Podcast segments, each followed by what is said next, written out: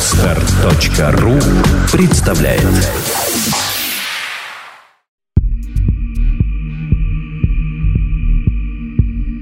Добрый день, дорогие слушатели. С вами Андрей Капецкий. И Александра Иванова. Тема сегодняшнего подкаста не очень приятная, но мы хотим о ней поговорить, потому что это важная тема.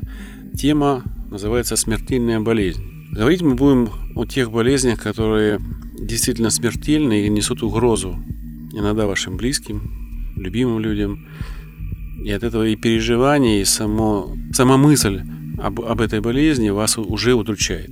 Итак, Александра, к таким опасным и даже несовместимым с жизнью заболеваниям относятся онкологические. Итак, вы узнали, что у вас рак, и как с этим жить? Вам сказали, вот вынесли такой приговор. Как с этим жить теперь? Опять же, все зависит от того, какое значение мы присваиваем данной ситуации. Действительно, а, рак часто звучит как приговор.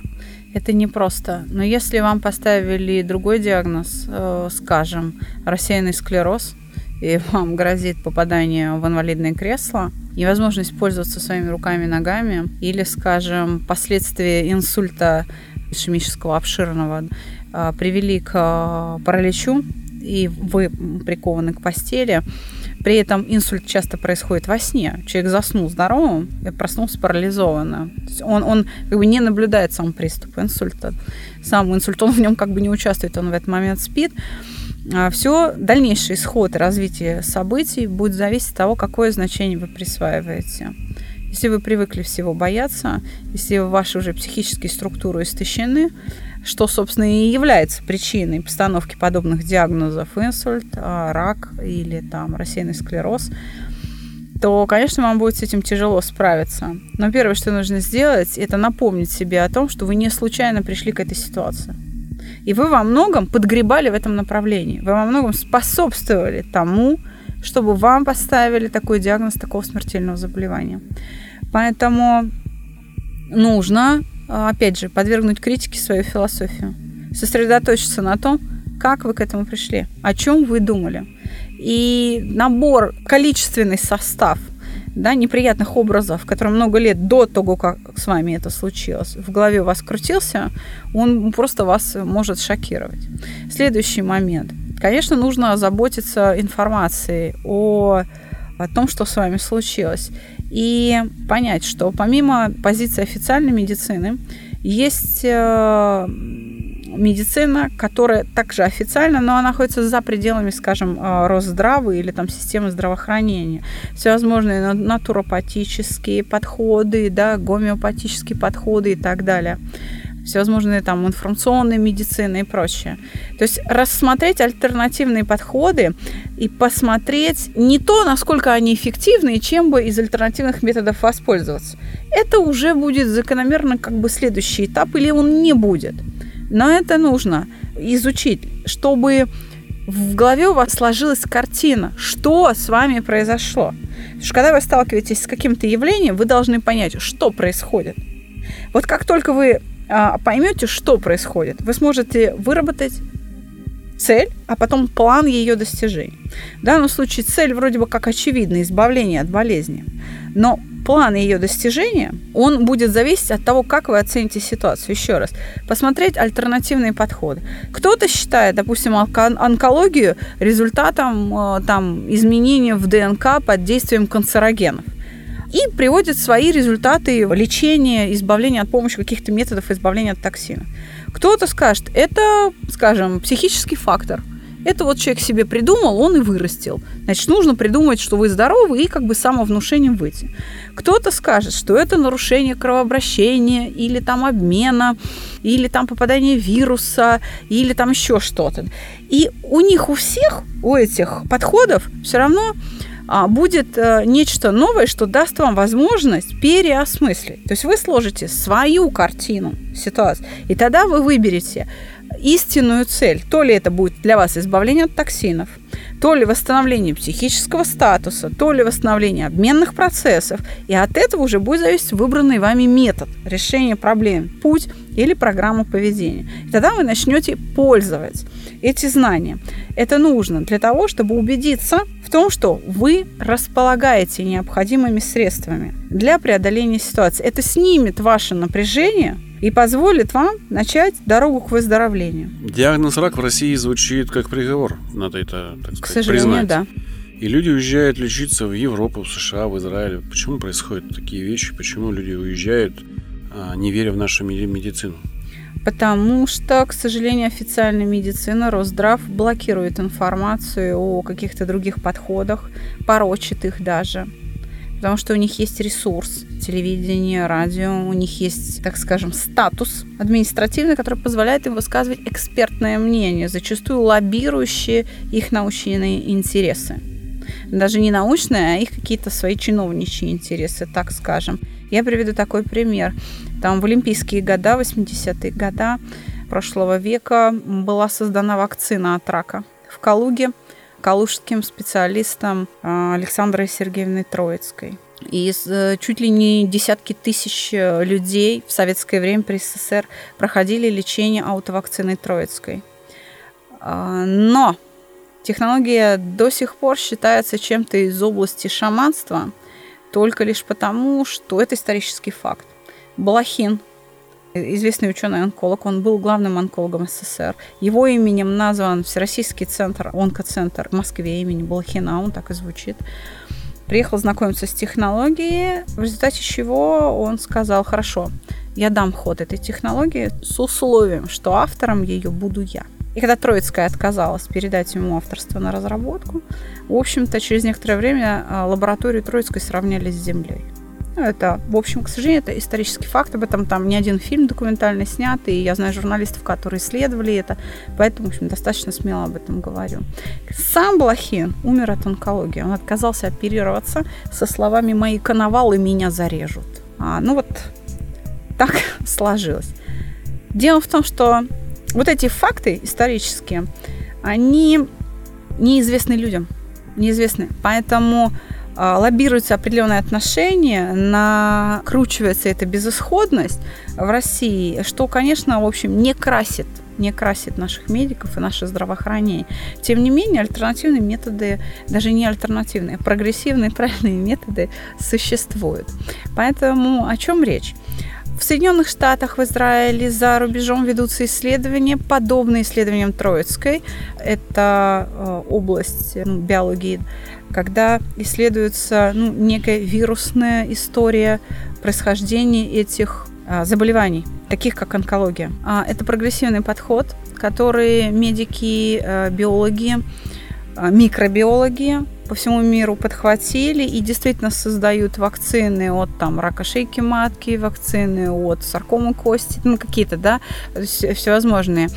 Потому что действительно был найден носитель носитель, клетка, э, ядерный живой организм, типа вируса, только еще меньше. Насколько я это понимаю, да, я не микробиолог, но та информация, которой я владею, она вот, я пытаюсь с, ру- с русского, с медицинского на нормальный транслировать нашим слушателям этот подход. В интернете тоже есть эта информация. Аутовакцину готовила Троицкая из крови самого пациента. В зависимости от типа э, онкологии, это занимало от двух недель до трех месяцев выращивания и изготовления вакцины, и дальше следовали инъекции, человек выздоравливал. И э- э- огромная статистика была накоплена. Поэтому люди и едут за этим прогрессивным методом, он действительно очень эффективный. И именно поэтому за рубежом онкология не является приговором, и там это не вызывает депрессии и отчаяния. Поэтому люди едут туда. Вот такой будет мой ответ. А эта технология Троицкая сейчас работает? К сожалению, в России, я еще раз говорю, это похоронили. Хотя сама вот эта культура, она хранится в микробиологическом там банке, в хранилище, и к ней вообще никого не подпускают, невозможно взять, восстановить исследование, что это чуть ли не национальное достояние.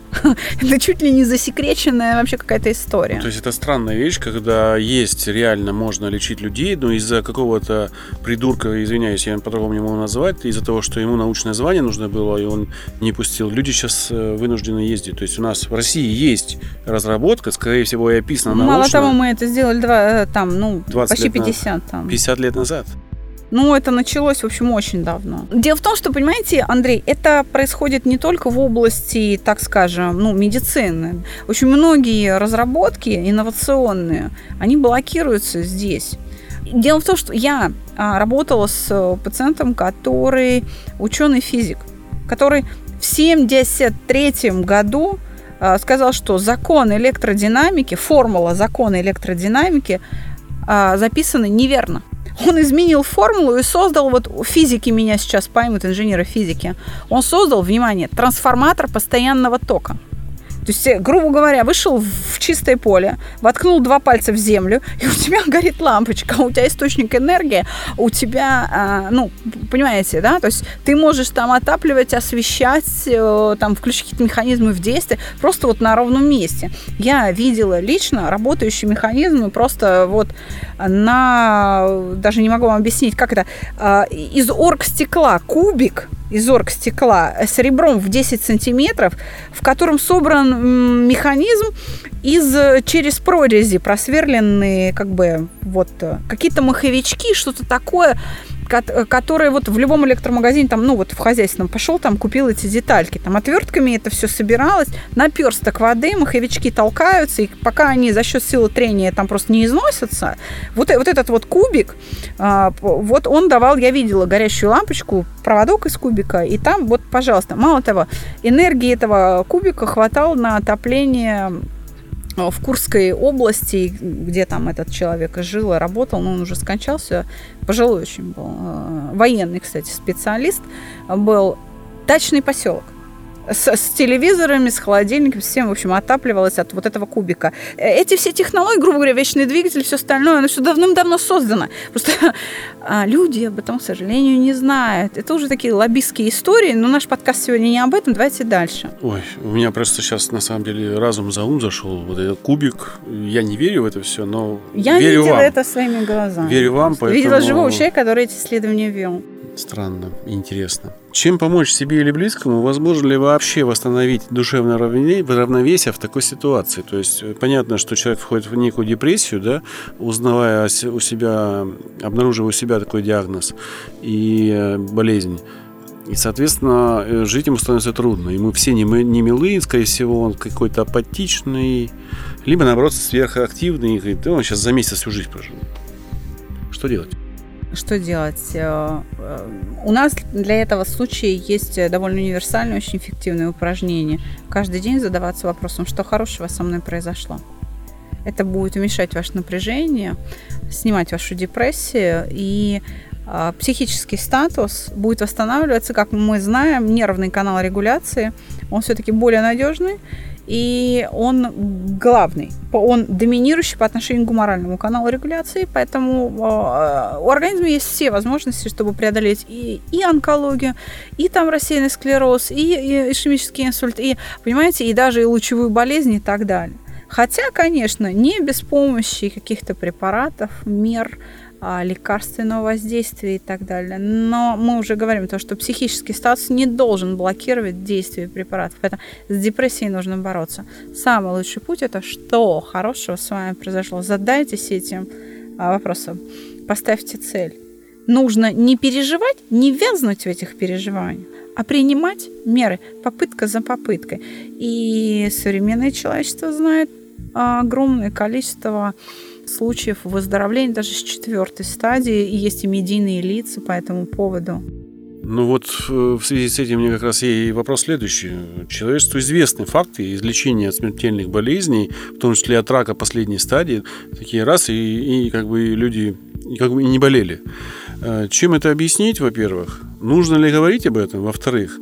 Не будут ли это ложные надежды, в-третьих? И не приносит ли это вред? Да, это может принести вред только в том случае, если мы говорим о том, что давайте поедем на Тибет, проведем там камуание с бубном или потрясем куриными лапками, и у вас онкология пройдет. В этом случае это некое чудесное избавление будет вредом. Но если мы говорим о истории, о приложении усилий, кропотливом некотором труде или некоторой системе отношений человека с самим собой, с его болезнью, которое дало такой результат, это необходимо придавать огласке а, для того, чтобы у людей формировалась философия, что данную проблему можно решить. Это будет уменьшать напряженность эмоциональную и количество депрессий и суицидов по, по этому поводу, по поводу выставления таких диагнозов, оно резко уменьшится. Понимаете, Почему, опять же, Микеланджело стал э, великим скульптором? Почему он не стал врачом или священником? Потому что его мышление было направлено на то, как выдолбить из камня тот образ, который он держит в голове. Как воспользоваться там молотком, стамеской, долотом и так далее. Если бы он думал, э, как стать, сделать карьеру священника, он бы стал священником. Почему я такой пример, какой-то, может быть, глупый и не, не очень понятный привожу? Потому что если, а, вернее так, организм, психика работает следующим образом. На что направлено ваше сознание, та задача и будет решена. И если ваше сознание направлено на то, что я скоро умру, организм подчиненная структура. Что ей велено, то она и делает. Она готовится и осуществляет смерть. Если вы ваше сознание направили на решение проблемы и с каждым следующим действием находите подтверждение тому, что вы приближаетесь к цели, организм выполнит именно эту команду. Понятно? То есть сосредоточьтесь на выздоровлении и принимайте меры. Отслеживайте ход выздоровления. Все. Мало того, я могу это подтвердить. А, я после новогодних праздников э, неудачно покатался на одном снежном снаряде, снаряде да, который ну, по снегу должен меня катать, и э, очень сильно травмировал лицо. Путем сложения многих известных Александрии методов, в которые входили пробиотики, а, аппарат Камертон и психологическое воздействие внутреннее мое на себя, что я был уверен, что я быстро поправлюсь, Вместо 16 дней, которые бы заняла реабилитация, на четвертый день у меня исчезла корка э, от ссадин, а она была на пол лица. На восьмой день я встал и уже спокойно ходил, э, как ничего не бывало. Хотя, э, еще раз говорю, такие травмы, они реабилитация где-то полмесяца и более идут. У меня не было сотрясения мозга, но ушиб мозга был точно. Потому что были пост такой эффект, эффект э, головокружения было, защемление нервов и все то, что, так скажем, опухоль на лице. Так вот, это все прошло уже через 8 дней. Через 8 дней я ходил, люди не верили, что у меня была такая тяжелая травма. И это все благодаря тому, что я думал позитивно, то, что я точно выздоровел. Я был уверен в методе, который я выбрал. И мой организм подчинил мое выздоровление, мое тело, и я вот выздоровел очень быстро. Поэтому я подтверждаю, это работает. Это не важно, какая болезнь на самом деле. Э, я хочу сказать, что э, Здесь, наверное, важным является еще и тот факт, что у Андрея э, не осталось шрамов на лице, которые должны были быть. Вот чему не верят люди. Вот ну, э, что, есть, что вызывало маленький. удивление. Но э, картина-то после травмы была ужасающая. Ну да. И, в принципе, должны были остаться следы. Должны были, да. Да, но опять же, а, организм умная штука. Куда ему велено, туда он и идет.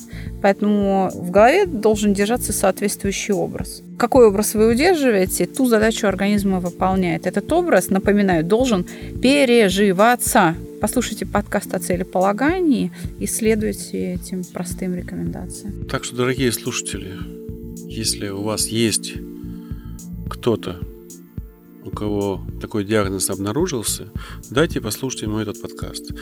Я думаю, он извлечет пользу из э, прослушивания, и, может быть, это спасет, даже может спасти, а, простым может. перестроением а, мыслей этого человека в нужную сторону, придаст ему жизненные силы, и это поможет в, вместе с лекарствами, там, с какими-то методами э, излечить его от страшной какой-то болезни. Именно так. На этом мы заканчиваем наш подкаст. С вами был Андрей Капецкий. Александра Иванова. Записывались мы в прекрасной студии Владимира Нелюбина и коллектива Moscow News. И за пультом наш бессменный, наш все, всячески любимый звукорежиссер Андрей Щитов. Всего доброго. Спасибо.